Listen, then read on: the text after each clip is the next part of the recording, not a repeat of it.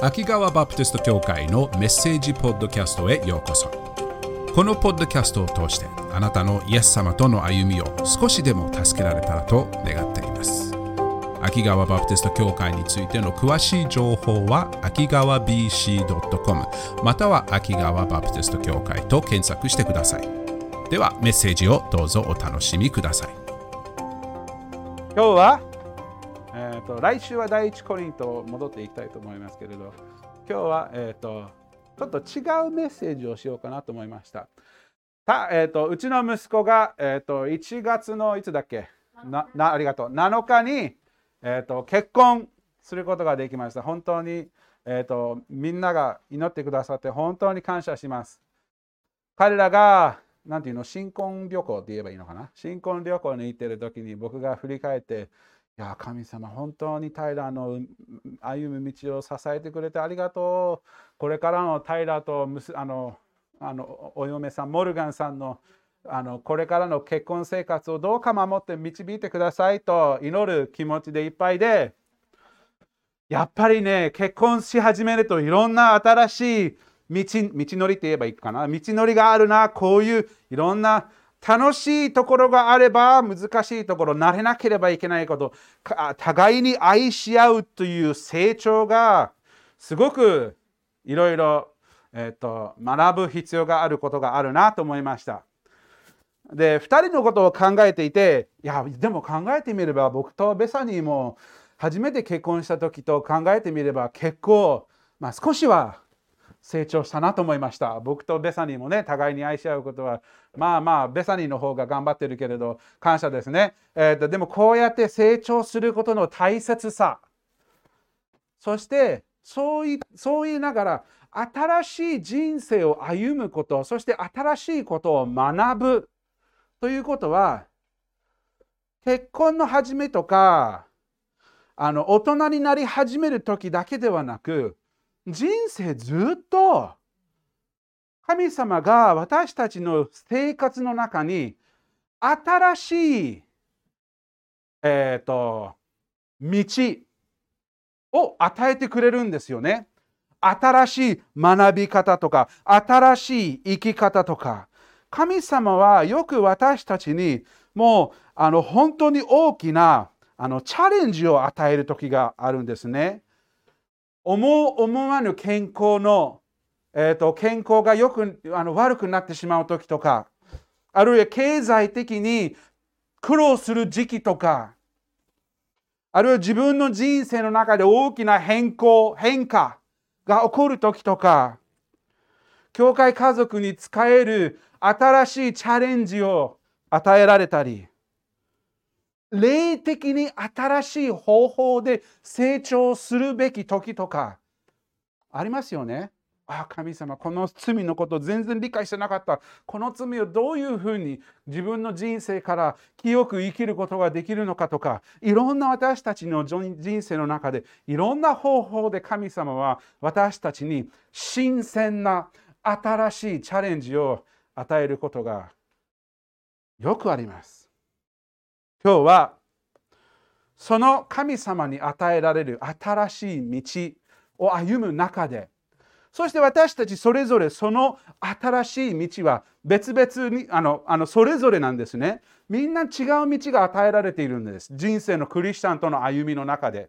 そしてこの新しい道を見るときにはどういうふうにそれを迎えればいいのか。今日それをちょっと見ていきたいと思います。これをよりよく見るためには何人かの聖書に出てくる男性を方を見ていきたいと思います。その中の一人はギデオンさんです。ギデオン。聖書の四式の6章。四式の6章を見ていきたいと思います。画面に聖句が載ります。四式の6章の11節まず最初にえっ、ー、と、聖句を見てから、この裏の内容をちょっと説明したいと思いますので、四式の6章の11節にこのように書いてあります。さて、主の使いが来て、アビエゼル人、ヨアシュに属するオフラにあるカシの木の下に座った。この時、ヨアシュの子、ギデオンはブドウの踏み場で小麦を売っていた。ミディアン人から隠れるためであった。12節主の使いが彼に現れて言った。力ある勇士よ主があなたと共におられる。どういう話でしょうかこの少し前に何が起こったかというと、イスラエルの民は神様の言うことをずっと聞かないままでいたことで、神様はイスラエルの民を7年間裁くことにしました。7年間の間、ミディアン人という大勢の民衆、そしてものすごく大きい軍隊を持っている民族に定期的に責められることを神様はお許しになったのです。イスラエルの人たちはこの時期はものすごく大変でした。もう大勢の人がもう襲いかかってもうみんなは逃げるしかないんです。もう逃げ場はどういう場所かというと山の奥とかもう洞窟の中とかそういうところでイスラエルたちイスラエルの人たちは隠れっぱなしでいたのです。そして食べ物がだんだんと減ってきました。収穫食べ物を例えば麦をあの巻いてそしてそれを育って収穫する直前メディアンの軍がやってきてその収穫をその麦を全部あのあのあの滅ぼす滅ぼすでいいのかな？ダメにしちゃうのでイスラエルの人たちはど食べ物がどうしてもなかった大変な時でした。それを理解していたギデオンさん。ギデオンさんはある隠れた場所で麦を育っていたのです。これはミディアン人が怖がっていたかよりもその食べ物がいつもやられちゃうので誰が彼らが見つからないように一生懸命気をつけてあのあの麦を育っていたのです。そしてやっと収穫の時になってその麦をあの収穫してそしてあのみんなの食べ物に与えるために麦を打っていたところでした。ちょうどそのところで主がギデオンに現れたのです。力ある勇士よ主があなたと共におられる何かがあるんでしょう。ここで神様はギデオンにものすごいことを言ったのです。14節を見ましょう。14節すると主は彼の方を向いて言われた。行けあなたのその力であなたはイスラエルをミディアン人の手から救うのだ。私があなたを遣わすのではないか。神様はミディアンを遣あギデオンを遣わしてミディアンの民族からイスラエルの民を救うということを言ったのですね。行ってらっしゃいみたいな感じでギデンはそれを聞いてびっくりしたでしょうね。へえ、なんでこう私にはこういうことができるのか。みんなが、皆さんはどうでしょうか神様が突然あなたに現れてものすごく大きいこと自分は予想もしなかったようなチャレンジを与える時にどのような反応しますか？僕だったら神様僕はそんなことできないです。って思いませんか？難しい。これは僕にはできるかどうかわからないです。面白いことはギデオンは普通の人みたいに私たちと似たような答えをするんですね。15節を見るとこのように書いてあります。ギデオン言った。ああ、主よどうすれば私はイスラエルを救えるのでしょうか？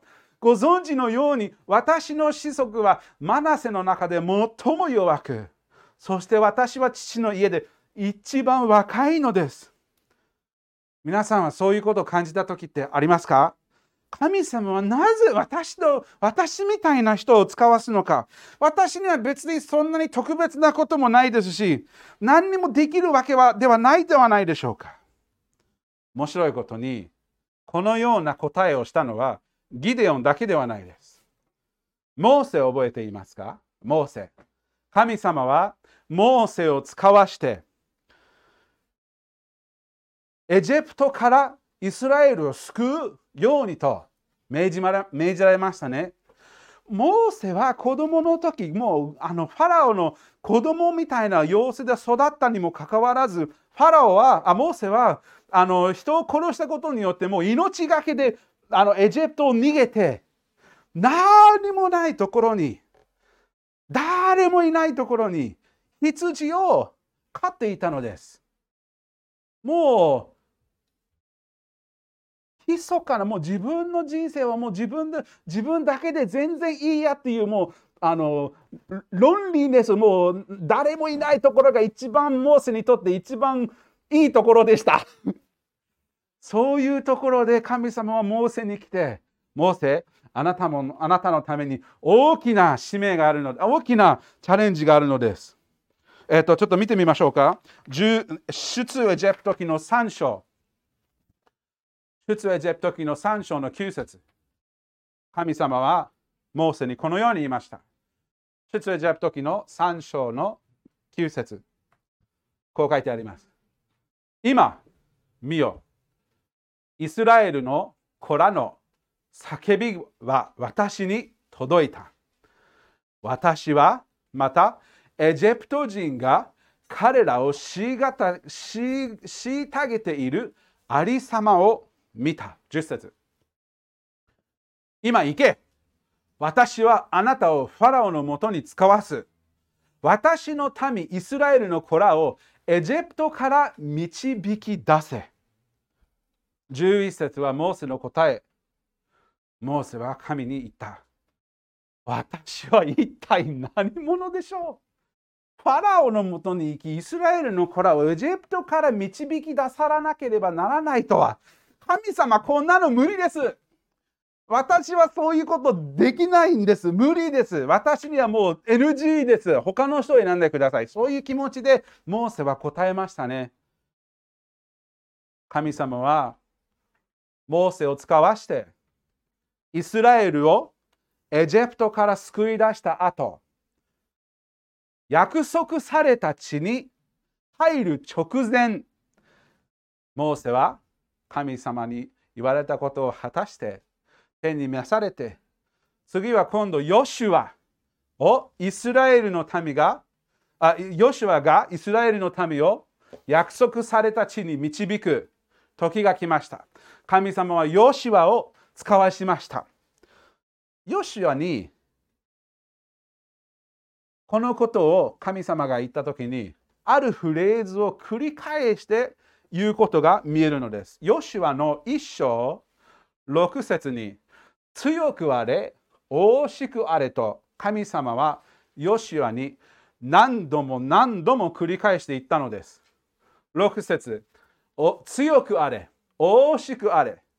あなたは私が父祖たちに与えられ与えると誓った血をこの民に受け継がせなければならないからだ。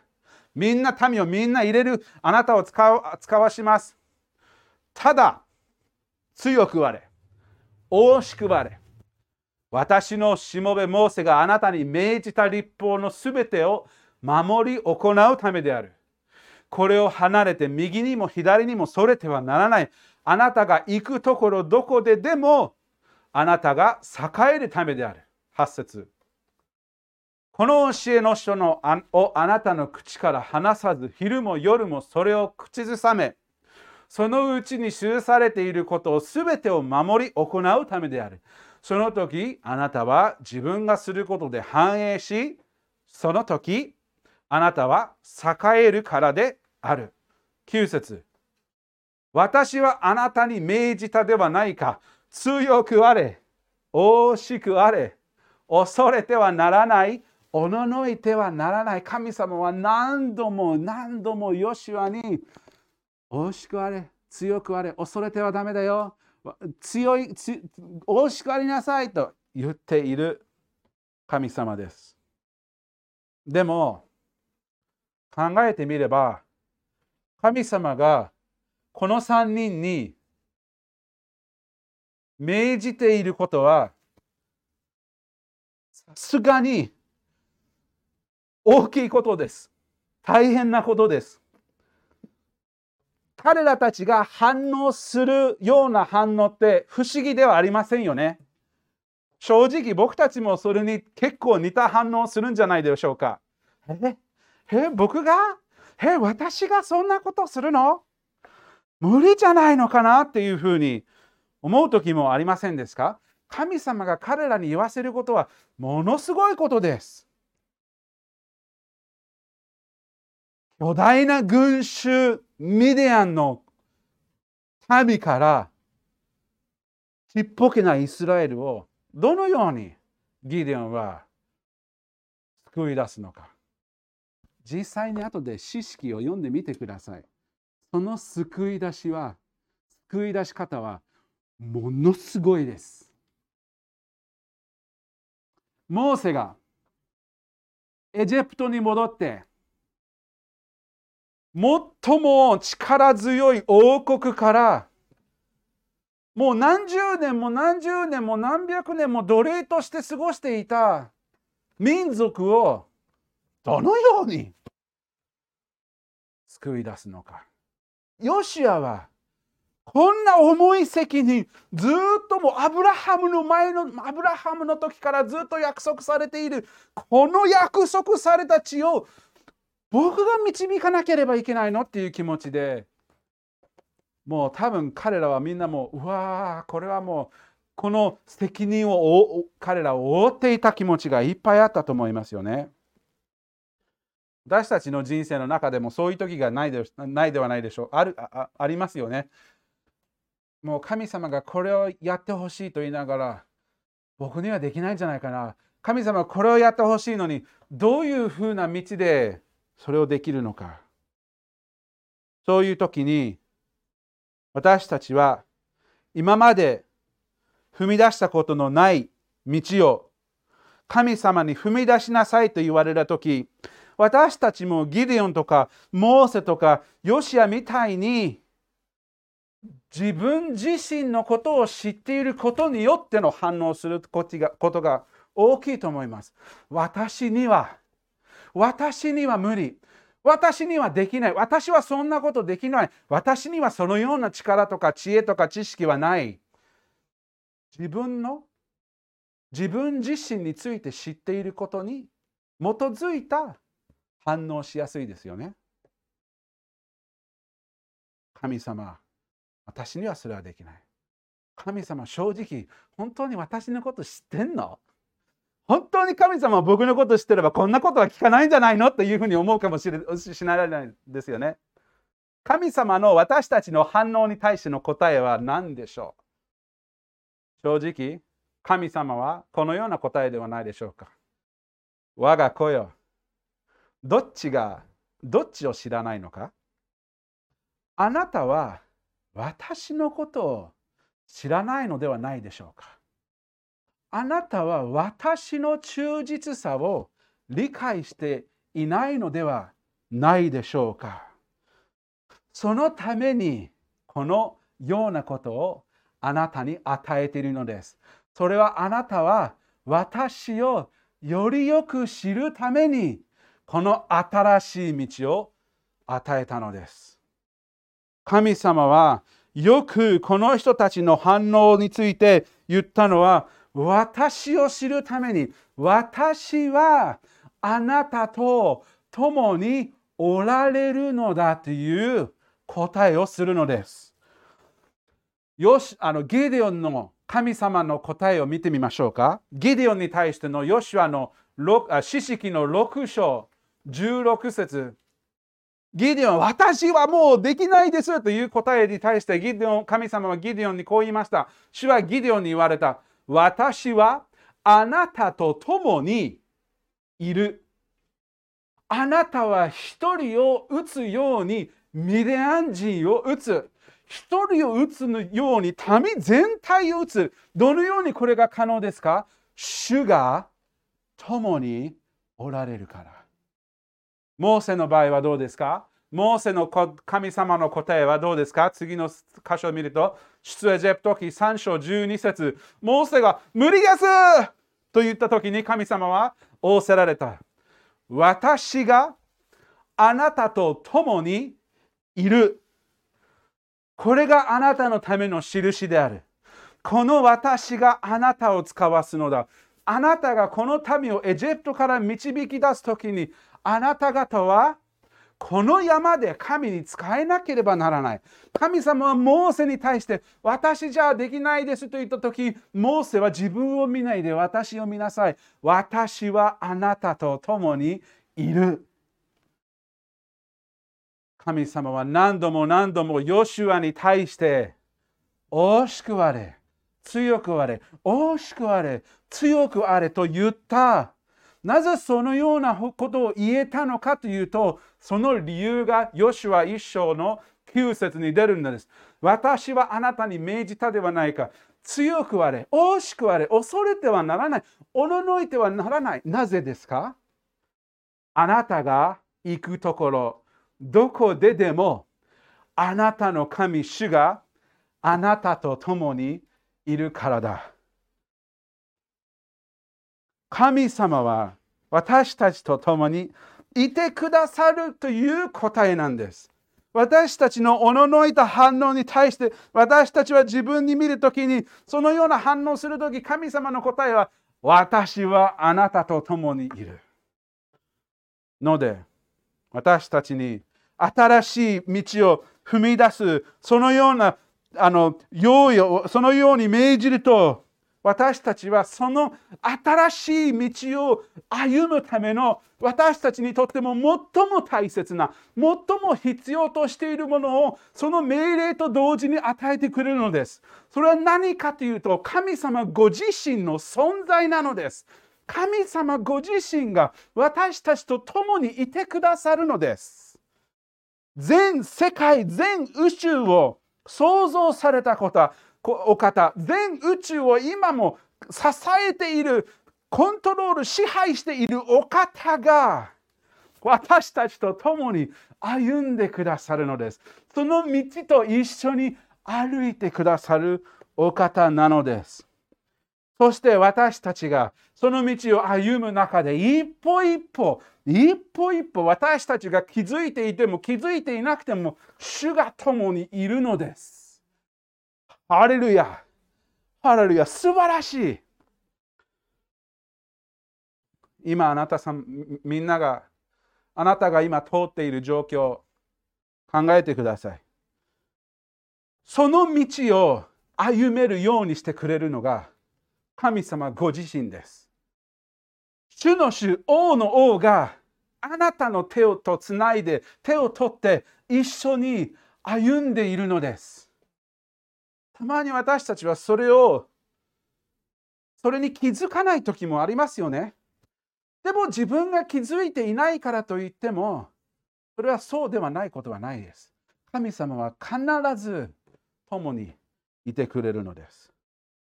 どの道を歩もうとしても、どのチャレンジを向かっても、どの高い山を登ろうと言われていても、どの暗い谷をくぐろうとしてと言われていもいても、神様の存在がその道を歩むように助けてくださるのです。ダビデが詩篇の23編で言われたこと覚えていますか？詩篇の23編の4節私、uh, ですから、uh, uh, go to Psalm 23. I'll go back to that one. たとえ死の影に、死の影の谷を歩むとしても、私は災いを恐れません。なぜですか?あなたが共におられますから。共におられますから。あなたの無知とあなたの杖、それが私の慰めです。イエス様が、Go back to Matthew 20, イエス様が弟子たちに、そして私たちに全世界に出ていって福音を述べ伝えるという時に命じた時のイエス様の言われたことを覚えていますか？ですからあなた方に言って、あらゆる国の人々を弟子としなさい。父、子、精霊の名において彼らをバプテスマを授け、私があなた方に命じておいたすべてのことを守るように教えなさい。その命令を与えたすぐその後に何を言ったのかを覚えていますか？見よ、私は世の終わりまでいつもあなた方と共におられます。どの道を歩んでも新しい道に踏み出すようにと神様を命じられるとき、あなたの人生の中でそれは何であるかはわからないですけれど、何であろうとも主が共におられる。から、その道は信仰を持って踏み出すことができる。主は忠実なお方です。忠実なお方です。感謝です。神様があなたの人生の中で予想しなかった大きな変化をあなたの目の前に置いたとき、そして神様がこの道を歩みなさいと言ったときに、自分を見ずに主を見ましょう。自分の弱さを見ずに主の力を見ましょう。自分の不忠実さを見ずに主の忠実さを見て信仰を持って踏み出しましょう。たまに私たちの目の前の道は人生の変化をする大きな大きな道かもしれませんしたまには私たちの一日のスケジュールを変える小さな道かもしれません。でも神様はそのその道にも私たちを示したときに私たちはその道にも踏み出して自分を見るのではなく主を見るようにしましょう。最後に。なぜこれは大切であるのかを考えてみたいと思います。なぜ神様は今までの道を通させずにたまに時々新しい道を踏み出すようにするんでしょうか？今までの道で良かったんじゃないでしょうか？なんで神様は突然今まで通ったことのない道を無理やり通させるのか？なんで神様はこの道でもう普通に歩んでいたのになんで神様は突然違う方に行かせるのか？これは？その最初の答えに基づくのです。というのは私たちは神様をよりよく知るためなのです。なぜかというとこの新しい道に踏み出すと不思議なことが起こるのです。私たちは今までに経験しなかった神様の忠実さを新たに経験することができるのです。今まで神様のこのような素晴らしさを今まで気づいていなかったことが新たに新鮮に神様の素晴らしさを経験する機会なのです。そしてその経験すればこの回こういうふうに神様を見れるんだということを理解すれば神様に対しての信頼がどうなるのかというと深まるんです。あ神様こういう時でも信頼できるんだ。あ神様ああいう時でも信頼できるのだ。私たちのクリスチャン経験を考えてみてください。今までの私たちのクリスチャンとしての歩みの中で神様は常にこう生きなさいああ生きなさいこのことについてあなたの人生からその罪を取り清く生きるように頑張りなさい。こういうこの人に話しかけなさい。この人に福音を伝えなさい。このこの関係を回復しなさい。この信仰のステップを取りなさい。いろいろ神様私たちに新鮮な新しい道を用意して私たちはその道に信仰を持って踏み出すとどうなるのかというとその道を歩めば歩むほどその道を通る前には全然知らなかった神様の忠実さを経験するのです。そしてその経験新鮮な目で神様を見ることによって新鮮な賛美が出る新鮮な褒めたた新鮮な信頼が心を強めるそのようにと神様は常に常に私たちのクリスチャンとしての歩みの中で今まで経験しなかった道を備えてくれるのです。時には私たちもギデオン、モーセ、ヨシュアみたいに戸惑う時があるかもしれません。時には私たちの目は主より自分に行っちゃう時もあるのです。誰だってそうです。でもずっと自分を見てしまうと、神様の素晴らしさを新たに見える素晴らしい特権を見逃すかもしれないのです。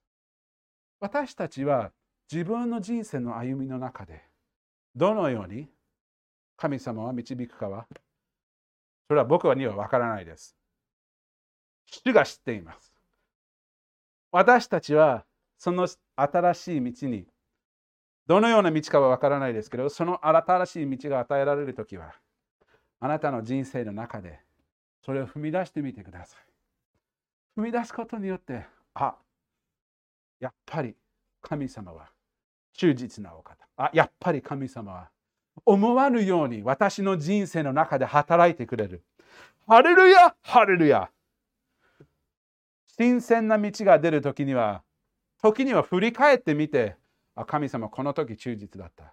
あの時忠実だった。この時も忠実だったことを思い起こして、そのような過去の時に忠実であった神様は今回も忠実であることを振り返って思い起こして、上を見上げて、主を信頼して踏み出しましょう。この2023年、神様は私たち教会家族にどのような道を与えるかわからないです。この2023年に僕個人的に神様はどのような道を与えるかわからないです。うちの家族もそうです。みんなもそうです。しかし、一つわかるのは、神様は忠実。忠実なお方。信頼できるお方。その新しい道を与えられたときは、主に目を留めて、信頼して踏み出しましょう。それによって主の素晴らしさを新鮮な見方で見える特権が与えられるからですね。お祈りしましょう。ああ、主よ。聖書の中で何度も何度も何度もあなた様が誰も予想しなかったような道を通してイスラエルの民とか新約聖書ではあなた様の弟子にあなた様の忠実さを示してくださいました。そして今の私たちのこの秋川バプテスト教会でも私たちの教会家族の中で常に忠実であり信頼できるお方です。感謝します。これからも私たちはあなた様に目を留めることができるように、その信仰を強めてください。そして、今の道、前に進みと進みながら、そしてその道が変わって別の道になった時、新しい道になる時にも、忠実にあなた様のに目を留めて踏み出すことができるよう助けてください。これをすべて私たちの救い主イエス・キリストの皆によって祈ります。アメン